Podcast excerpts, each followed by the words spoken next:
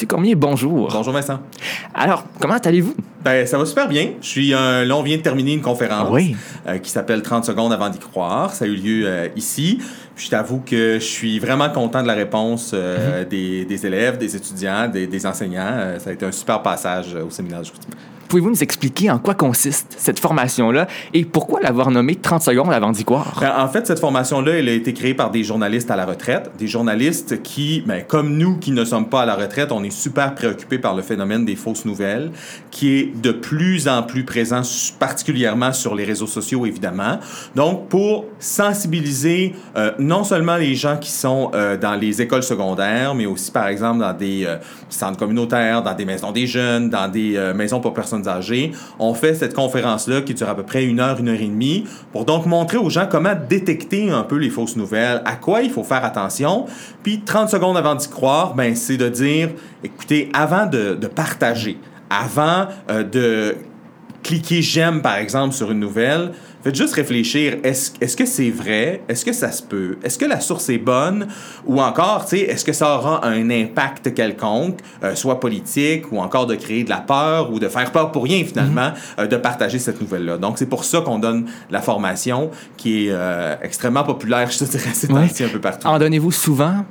J'essaie d'en donner le, le plus possible. Ce qui est pas évident, c'est que les journalistes qui donnent cette formation-là, il faut qu'ils se libèrent de leur travail. Donc, Ouais. moi, par exemple, pour venir ici aujourd'hui, euh, c'est évident qu'on, que, que je fais en sorte de, de faire la place dans l'agenda, mais en même temps, ça nous tient tellement à cœur parce que c'est, c'est l'avenir de notre métier qui est en jeu. C'est-à-dire Ouais. que si les gens regardent de moins en moins les nouvelles, lisent, euh, écoutent de moins en moins les nouvelles et cliquent de plus en plus sur des euh, pages où il y a des fausses nouvelles, mais là, on vient qu'à tout mélanger à plus croire les journalistes parce qu'on s'est fait avoir par le passé par des gens qu'on pensait journalistes mais qui avaient écrit des fausses nouvelles.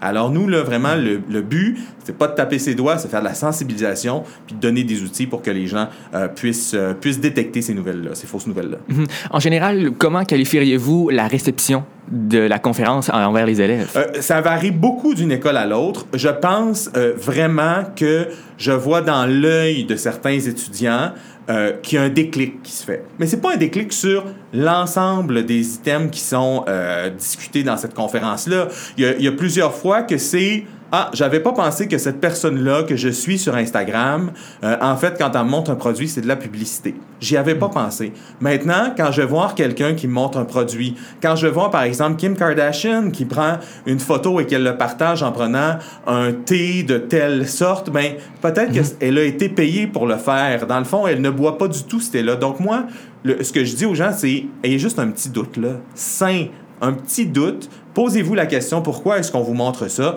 puis ensuite vous faites le choix euh, de partager ou non. Ouais. Et quelles sont les étapes que, les étapes que vous donneriez euh, comme conseil afin de vérifier une information avant de la partager? Ben d'abord, c'est de vérifier la source. C'est ça, c'est certain. Mais c'est- certain que c'est difficile parce qu'il y a beaucoup de sites qui imitent de véritables sites qui Ouais. existent. Par exemple, le site euh, de, la, de la BBC euh, au Royaume-Uni, on va souvent le limiter pour faire croire que c'est une vraie nouvelle. Mais il y a plus de chances que ce soit une vraie nouvelle si c'est écrit BBC que si, par exemple, c'est écrit Cartel Presse, qu'on ne connaît pas. Alors, c'est de faire attention à la source, de faire attention aussi à l'adresse du site Internet. Souvent, là, c'est un site Internet qui est copié d'un véritable site de nouvelles, mais on va se rendre compte en regardant l'adresse que euh, c'est vraiment, ça, ça, ça, ça a un nom qui est sans, sans commune mesure, ça n'a pas rapport ce nom-là. Euh, Donc, juste de, de ces deux petits trucs-là font en sorte qu'on détecte plus rapidement les fausses nouvelles, je pense. Et si, par exemple, je partageais une fausse information, quelle est la première chose que je dois faire? Ben, en fait, c'est de, une fois qu'on s'en aperçoit, c'est se demander est-ce qu'on a encore le goût de la, la partager? Parce que on peut partager une fausse nouvelle parce qu'on trouve ça drôle. ça, ça, ça se peut, tu sais. Il y a personne qui va se faire taper sur les doigts d'avoir partagé une fausse nouvelle. Mais se poser la question, c'est ça la première chose, c'est de se poser la question. Est-ce que j'ai bien fait de la partager ou non? Puis, euh, est-ce que je devrais pas l'enlever parce qu'après tout, euh, j'induis des gens en erreur? Donc, je pense que c'est de se poser cette question-là. Puis, une fois qu'on y a répondu, si la réponse est oui, je devrais l'enlever, ben enlevons-la. Il n'y a pas de rectificatif à faire, il n'y a pas de- a pas de- d'excuses à faire. Ça, on se fait tous avoir par des sites de fausses nouvelles. Il y a tellement de compagnies à travers le monde qui produisent des nouvelles que euh, vous, moi, euh, tout le monde ici, on ne peut pas connaître tous les médias à travers la planète. Donc, euh, c'est juste de faire attention puis d'avoir un petit doute raisonnable. Oui. Vous, l'avez mentionné durant la conférence, les nouvelles technologies comme par exemple le deepfake, euh, deepfake qui Oui. est de plus en plus popularisé Oui. et euh, accessible pour tout le monde. On l'a vu de- notamment récemment avec euh, la publicité de l'Auto-Québec avec Bernard de Rome de 1970.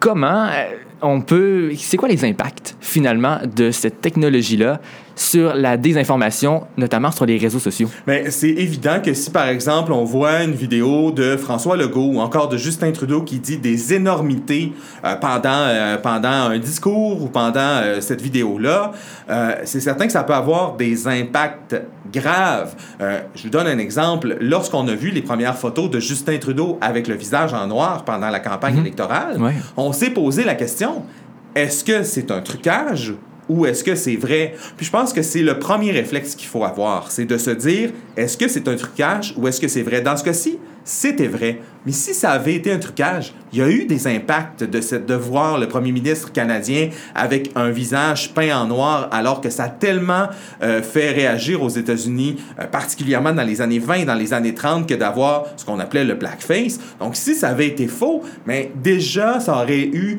un impact sur l'opinion publique. Alors c'est ça que ça peut avoir. Puis euh, là, je, je vous parle de ça, mais euh, si jamais on prenait un politicien en vidéo, qu'on modifiait ce qu'il dit, puis c'est un appel à la violence envers certains groupes, Ouais. euh, ça peut vraiment avoir un impact sérieux là, en, en quelques minutes seulement. Alors, il faut euh, toujours avoir un doute, vérifier la source et puis voir aussi dans le paysage télévisuel ou radiophonique ou le, le paysage écrit, à savoir, est-ce qu'on en parle de cette vidéo-là, puis est-ce qu'on dit que c'est vrai ou c'est pas vrai? Si on dit attention, on ne sait pas si c'est vrai, euh, ça a été publié, mais on ne sait pas si c'est vrai, bon, ben, ayons un gros, gros doute, puis évitons de partager Ouais. justement pour pas euh, propager de fausses nouvelles. Mais ça demeure plus difficile à vérifier pour monsieur, madame, tout le monde avec ces nouvelles Ah, technologies-là.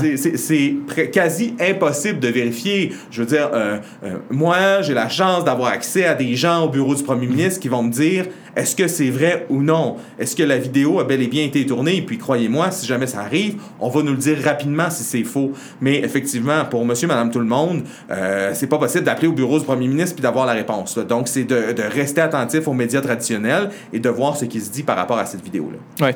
Le président américain, Donald Trump, accuse régulièrement de grands médias crédibles, comme par exemple CNN, de propager de fausses informations, des fausses nouvelles. Comment, vous, en tant que journaliste, pouvez-vous limiter le cynisme envers votre profession? En fait, euh, moi, je, je vous avoue que j'aime ça quand les politiciens s'attaquent à nous. OK? Parce que je me dis, on dérange. On, on sort de véritables informations, on dérange et ils essaient de faire croire que notre travail est euh, corrompu, que notre travail est à dessein, c'est-à-dire qu'on a un objectif quelconque. Euh, donc, j'avoue que j'ai toujours un petit plaisir à me rendre compte que j'ai dérangé un politicien. Là où j'ai un problème, c'est du moment où un politicien s'attaque à des journalistes, qu'il les décrédibilise, mais qu'il y a des gens qui croient vraiment Oui. que ces journalistes-là ont un agenda caché. Euh, j'ai- beaucoup de difficultés avec ça. En même temps, je vous dirais pas qu'il n'y a pas de journalistes qui n'ont pas d'agenda caché, qui n'ont pas des accointances politiques. Ça existe. Il y a des policiers qui ont des accointances politiques. Il y a des infirmières qui en ont. Alors, nécessairement, il y a des journalistes qui ont des opinions. Pas tout le monde, et la plupart d'entre eux font un excellent travail. Euh, Est-ce qu'on a déjà vu des, des journalistes, euh, euh, disons, s'acharner sur des politiciens? Oui, c'est déjà arrivé, et beaucoup trop. Dans le cas de Donald Trump, je pense que quand on, on est président des États-Unis, il faut absolument qu'on ait des journalistes forts qui puissent fouiller et sortir euh, des nouvelles à, propos de cette personne-là pour qu'on se fasse une meilleure opinion finalement, une, une opinion plus éclairée, pas une meilleure opinion, mais une opinion plus éclairée euh, des décisions qu'on va prendre éventuellement, à savoir voter. Hum. Parlant de neutralité, comment arrivez-vous à concilier euh, d'un côté ben, l'impartialité et l'esprit critique sans prendre position? Euh, c'est, euh, je vous dirais, difficile et pas difficile à la fois. Euh, par exemple, les deux dernières années, j'ai travaillé à l'Assemblée nationale. Il y a quatre partis politiques. À force de les, côtoyer, je les aime tous et je les déteste tous. C'est-à-dire, je, je, je les déteste pas non. viscéralement, là, mais il y a personne qui s'en va en politique pour faire du mal. Il y a personne qui s'en va en politique pour brouiller des cartes ou faire en sorte que la société soit une moins bonne société. On- les gens s'en vont pas en politique pour ça. Cependant, sur certains enjeux, euh, oui, je, concède que je suis euh, davantage d'accord avec le parti A que le parti B, mais ce n'est pas ça mon travail. Mon travail, vous, ce que vous voulez savoir à la maison, là, c'est pas du tout ce que moi je pense. Ce que vous voulez savoir à la maison, c'est qu'est-ce que pense A, qu'est-ce que fait A, qu'est-ce que, fait le gouvernement, par exemple, et de mettre les oppositions pour justement avoir une opinion plus éclairée. Puis dire, ah, ben au final, je suis d'accord avec le gouvernement ou au final, je suis d'accord avec certains partis d'opposition. Donc ça, c'est mon travail. Est-ce que je trouve ça difficile au quotidien? Parfois oui, parfois non. Euh, il y, a certains enjeux sur lesquels j'ai pas d'opinion, mais on se, rappelle tout le temps entre nous que c'est pas notre travail de montrer notre opinion. Et parfois, ce qui est cocasse, et, et ça m'est arrivé, je vais, je vais, vous donner l'exemple du printemps érable. Le mmh. printemps érable, en 2012, il y a énormément de manifestations au Québec. Euh, il y a ce qu'on appelle les carrés rouges, les carrés verts. Nécessairement, je, moi j'ai couvert toutes les, ma les manifestations à Montréal, ou presque, et j'ai une opinion sur le sujet. Or, les carrés verts m'accusent d'être carrés rouges, les carrés rouges m'accusent d'être carrés verts. Alors, et il y a, deux camps dont certaines personnes me détestent profondément parce qu'elles pensent profondément que je suis contre elles. Or, nécessairement, je suis d'accord avec certains d'entre eux, mais je me dis, si dans les deux camps, il y a des gens qui pensent que je suis contre eux, ben parfait, ça veut dire que je suis objectif puis je fais mon travail. Mais quand ça se met à parler de politique dans les soupers de famille, les soupers de Noël, est-ce que c'est difficile de se retenir?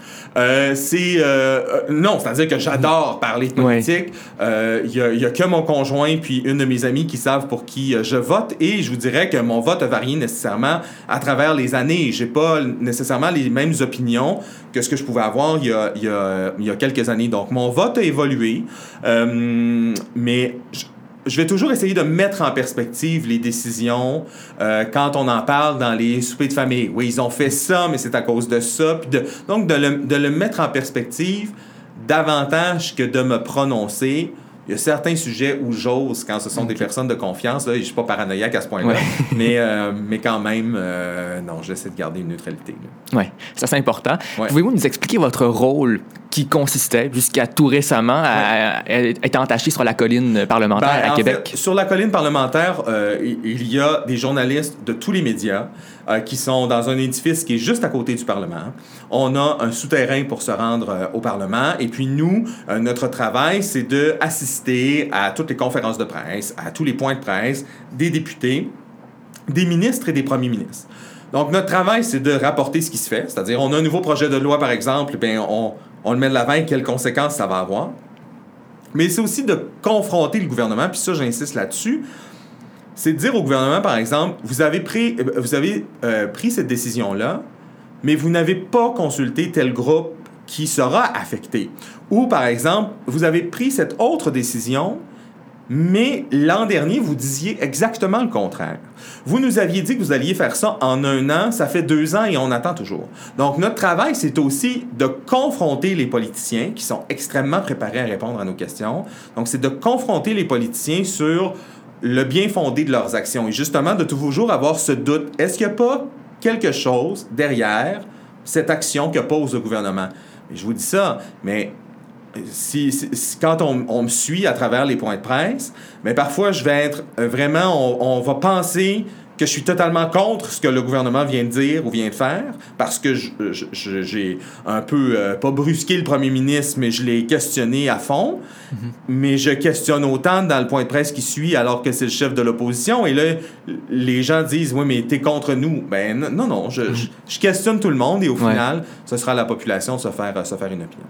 je me demandais comment est-ce que ça fonctionne, les points de presse, les scrums comment ça s'organise? Au quotidien? Oui. En fait, au quotidien, euh, d'abord, l'Assemblée nationale, c'est une faune qui est fantastique. C'est Pour quelqu'un qui est mordu de politique, c'est sûr que c'est l'endroit où être, particulièrement à Québec, où on a un accès aux élus qui est, qui est incomparable à ce qu'on voit ailleurs, même à Ottawa. Euh, donc, le matin, je vous donne une journée typique. Le matin, on arrive vers 7h, 7h30. Euh, évidemment, les journaux sont lus, les radios sont écoutées, idéalement les bulletins de nouvelles télé aussi. Et puis, vers 8h, commence ce qu'on appelle les scrums, c'est-à-dire les mails de presse. Et puis là, les politiciens passent dans le corridor. Euh, certains font exprès de passer par hasard en espérant qu'on les questionne sur le sujet du jour. D'autres ont vraiment un point de presse bien établi, c'est-à-dire que les attachés de presse nous disent à 8h10, Monsieur X va arriver pour faire une déclaration sur tel sujet. Ça ne veut pas dire qu'on va lui poser des questions uniquement sur ce sujet. Ils doivent être préparés sur l'ensemble des sujets qui vont faire l'actualité dans cette journée-là. Donc, ça, commence souvent avec les partis d'opposition. Euh, ensuite, arrivent les ministres qui viennent pour leur réunion hebdomadaire juste avant la période de questions. Et avant la période de questions, justement, le dernier qui fait son arrivée, c'est le premier ministre. Donc, M. Legault passe généralement 10 minutes à répondre aux questions des journalistes sur les sujets d'actualité. Et ensuite, c'est la période de questions. Donc, c'est cette joute oratoire qu'on voit au Parlement, au Salon Bleu, euh, où est-ce que euh, les gens, euh, les, partis d'opposition posent des questions au gouvernement. Le gouvernement essaie soit d'y répondre, soit de détourner la question. Alors, vous aurez compris que parfois, c'est un jeu de, de chat et de souris verbal, évidemment. Et puis, à la suite de cette période de questions-là, il y a souvent d'autres points de presse qui suivent pour préciser des pensées ou encore pour dénoncer davantage le gouvernement. Et il y a tout l'aspect des projets de loi, évidemment, c'est-à-dire que lorsqu'on dépose un projet de loi à l'Assemblée nationale, il doit être étudié en commission parlementaire. C'est un endroit où est-ce qu'on étudie en, détail les articles d'une nouvelle loi qu'on a déposée. Et puis euh, là aussi, on va aller écouter ce qui se dit. C'est là que, par exemple, des groupes de pression, des associations vont venir dire quel impact ça peut avoir sur les projets de loi ça a l'air excessivement compliqué, mais ce qu'on fait, nous, c'est de prendre un sujet puis essayer de vous dire quel impact ça va avoir dans, dans votre vie éventuellement, euh, votre vie de citoyen, mais aussi votre vie de payeur de taxes. Est-ce que ça va changer quelque chose dans votre porte-monnaie? Est-ce que ça va faire en sorte que vous allez payer plus ou moins d'impôts, plus ou moins de taxes? Donc, vous voyez un peu le, genre de, de, sujets qu'on peut couvrir, là, qui vont de la santé à la justice, en passant par les transports, puis euh, les finances, euh, les finances publiques. Hum. Personnellement, moi, je rêve depuis euh, quelques années d'être journaliste. Quel bonheur! Quel conseil donneriez-vous à un jeune journaliste qui entre dans le milieu? Parce qu'on sait que c'est un milieu qui est en plein changement avec l'arrivée des réseaux sociaux, des technologies. Quel conseil donneriez-vous à un jeune journaliste? Euh, premièrement, de rester zen et de rester humble. Euh, l'idée, le journaliste, moi j'ai toujours dit que son travail, c'est d'expliquer à ma tante Louise ou à mon oncle Eric qui sont à la maison, des gens qui écoutent les nouvelles, mais qui passent pas leur journée à écouter les nouvelles, ce que les politiques publiques vont changer dans leur vie. Euh, c'est pas de. Euh, admettons que je fais un reportage sur une découverte scientifique. C'est pas. Mon objectif, c'est pas que le médecin qui a fait la dite découverte soit fier de mon reportage. Parce que ce que je vais dire, là, ce ne sera pas des termes techniques. Hmm. Ce seront des termes qui vont être, euh, je dirais pas faciles, mais qui vont permettre une compréhension facile euh, de, de, de, cette découverte scientifique-là. Donc, je dirais de rester humble et d'accepter de ne pas comprendre. La plus belle qualité d'un journaliste, c'est quand il n'a pas compris, de dire, écoutez, je m'excuse de vous faire répéter, mais j'ai pas compris. Parce que si vous, vous n'avez pas compris le message de la personne qui est à côté de vous, après ça, comment voulez-vous rendre un message compréhensif et clair à quelqu'un qui est à la maison en train d'écouter votre reportage? Donc, c'est de rester humble puis d'accepter qu'on ne maîtrise pas tous les sujets. Euh, c'est pas vrai que si une journée, je fais un reportage au palais de justice et que le lendemain, c'est sur une pièce de théâtre ou encore une découverte scientifique, que je connais tous les détails de tous ces sujets-là. Il faut que je reste zen et humble devant l'ignorance que je peux avoir.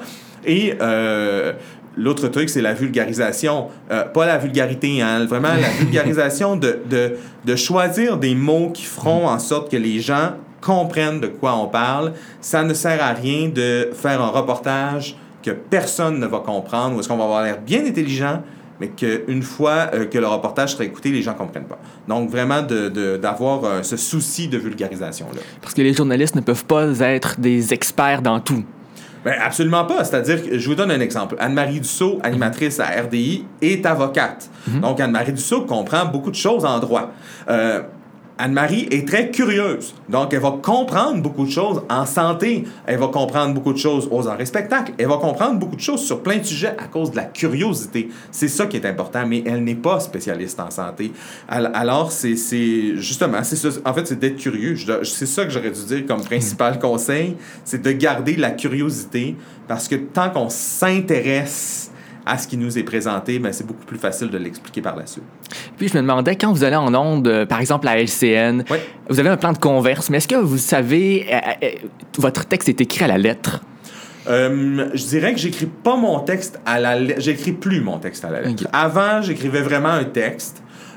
puis par la suite, un collègue me dit Tu sais, tu devrais juste écrire des notes. Puis je trouvais que c'était pas tout à fait ma technique à moi. Euh, la technique euh, avec laquelle j'ai le plus de facilité, c'est que je vais écrire vraiment à la main, pas à l'ordinateur, à la main ce que je vais dire. Et inst- instinctivement, instantanément, en fait, je, je le mémorise parce que je l'écris à la main. Et puis, je garde mes feuilles au cas où j'ai un plan de mémoire parce que ça va arriver qu'on n'a pas dormi de la nuit, puis qu'on se présente, puis qu'on a un direct à faire et qu'on est plus fatigué. S'il est écrit, je réfère à mes notes et je, je suis capable de me reprendre. Mais euh, je j'écris plus mes textes de, de converse, non de direct, euh, comme je, je le faisais par le passé. Et puis, comment est-ce que euh, ça se fait la distribution des tâches? À l'Assemblée nationale? Parce que, euh, par exemple, à TVA, vous êtes plusieurs journalistes sur la colline parlementaire. Comment ça se fait la répartition? En fait, on est deux. On est quand même pas beaucoup. On est seulement deux. Et puis, j'étais avec Alain Laforêt, qui est un collègue que j'adore. Et puis, la, la, c'était assez simple parce qu'on y allait par intérêt. Euh, C'est-à-dire que Alain a plus d'intérêt que moi, par exemple, pour les dossiers euh, économie, pour les dossiers d'affaires internationales, de relations internationales, en fait, devrais-je dire. Euh, je vais peut-être plus m'intéresser à la santé, à l'éducation, les trucs sociaux, les garderies. C'est vraiment... on, on est capable de couvrir tous les sujets. Euh, mais on y allait davantage par intérêt. Et aussi, euh, on se sépare les points de presse. C'est-à-dire que il y a beaucoup plus de points de presse qui proviennent du gouvernement. Alors, euh, Alain faisait les points de presse du gouvernement, mais moi, je faisais celui du premier ministre. Donc, lui faisait tous les ministres, moi, celui du premier ministre, et je faisais aussi tous les partis d'opposition. Euh, mais les partis d'opposition, on, en a trois, mais euh, il y a à peu près trois personnes ou quatre personnes qui viennent nous parler le matin. Alors, c'est beaucoup plus... c'est mieux de se répartir les tâches comme ça, puis ensuite, on s'échange les bonnes, euh, les bonnes clips, comme on appelle, les bons Ouais. extraits euh, de ce qui, de ce qui s'est passé le matin ou l'après-midi. En point de presse, euh, comment ça fonctionne pour les journalistes qui posent des questions? Souvent, à la télé, on entend tous les journalistes qui posent leurs questions en même temps. Là. Comment ça, ça se termine, C'est au ça? plus fort la poche. C'est vraiment celui qui crie le plus fort. Euh, en fait, le, le- les, les bons politiciens vont finir par euh, dire euh, Monsieur Cormier, euh, puis parce que tout le monde essaie d'avoir le crachoir. Euh, et là, je dis les bons politiciens. Non, les politiciens qui veulent répondre à ce qu'ils veulent, donc vont choisir leur journaliste. Euh, alors, c'est pas nécessairement les, les bons politiciens, mais Sinon, c'est vraiment, euh, je vais vous donner un exemple. Monsieur Couillard, euh, le premier ministre euh, avant Monsieur Legault, entendait moins bien d'une oreille. Alors, si on voulait être mieux entendu, il fallait se mettre de l'autre côté de Monsieur Couillard. Euh, parfois, c'est vraiment juste ça qui fait en sorte que notre question, elle est choisie, c'est qu'il n'a pas entendu ou qu'on a un collègue qui parle plus fort que nous, puis là, il n'a pas réussi à entendre. C'est les, les, euh, les garçons parlent vraiment plus fort à l'Assemblée nationale, les reporters garçons. Alors parfois, euh, les reporters féminines vont attendre un peu qu'on se calme, là, que les garçons se calment, puis là vont poser les questions. Et c'est pas du sex- sexisme, c'est juste que je pense qu'elles sont plus raisonnables que nous qui voulons absolument poser notre question. Alors c'est c'est comme ça que ça fonctionne, mais généralement, euh, dans le cas de M. Legault, tout le monde va avoir le loisir de poser une question, mais il y a vraiment un temps à respecter. Parce qu'il y a aussi des reporters anglophones. Donc, si on prend trop de temps pour les reporters francophones, euh, les reporters anglophones n'auront pas le droit à, à quelques questions. Alors, il faut vraiment... euh, on essaie d'être discipliné, mais c'est pour ça qu'ils ont des, des attachés de presse, en fait, qui vont faire en sorte de, eux, faire la circulation, là, de ne de, pas choisir, mais dire euh, « ça suffit, on passe en anglais », qui est aussi, parfois, Ouais. le truc pour pas répondre à des questions. Ah, ouais. On a assez répondu, on passe en anglais. Vous avez tout récemment quitté la colline parlementaire pour vous joindre Oui. à l'équipe de Salut Bonjour Week-end. Oui. Donc, euh, quel sera votre nouveau poste? En fait, euh, je vais, tra- je, vais, je vais travailler comme gestionnaire. C'est la première fois, de, euh, que, que- comme je l'explique à mes amis, euh, je vais être boss, mais petit boss. Là, donc, euh, c'est vraiment plus encadrer l'équipe euh, et de, de faire en sorte de décider ce qui est dans le, dans le contenu de l'équipe de Salut Bonjour Week-end, euh, qui est une émission qui est faite dans les studios de, de Québec. Ça a été une, décision pas évidente parce que j'aime vraiment beaucoup le Parlement. Ouais. J'aime vraiment, vraiment beaucoup l'ambiance du Parlement, le, le, le fait qu'on puisse toucher à tous les sujets. Euh, bon, il fallait que je réduise la cadence. Moi, là, c'est un choix personnel, c'est un choix de, de famille de réduire un peu le, le nombre d'heures. Mais euh, c'est ça. Donc, euh, à partir de maintenant, je suis ce qu'on appelle superviseur au contenu pour l'émission Salut Bonjour Week-end. Donc, on vous entendra moins en ondes. Oui, ben en fait, euh, je, je dis pas euh, plus, plus jamais. Euh, je dis maintenant. Puis, il y a d'autres projets. J'ai des idées de documentaires, j'ai des projets de podcasts, j'ai qui sont pas nécessairement sur papier encore, là, mais qui sont euh, dans mes rêves. Alors je me dis, ça va peut-être me donner un peu plus de temps pour travailler sur ces projets-là que j'aimerais faire un jour. Je vous souhaite la meilleure des chances Ben, merci beaucoup. pour le futur. C'était tellement intéressant. Merci infiniment d'avoir accepté mon entrevue. Merci. Au revoir.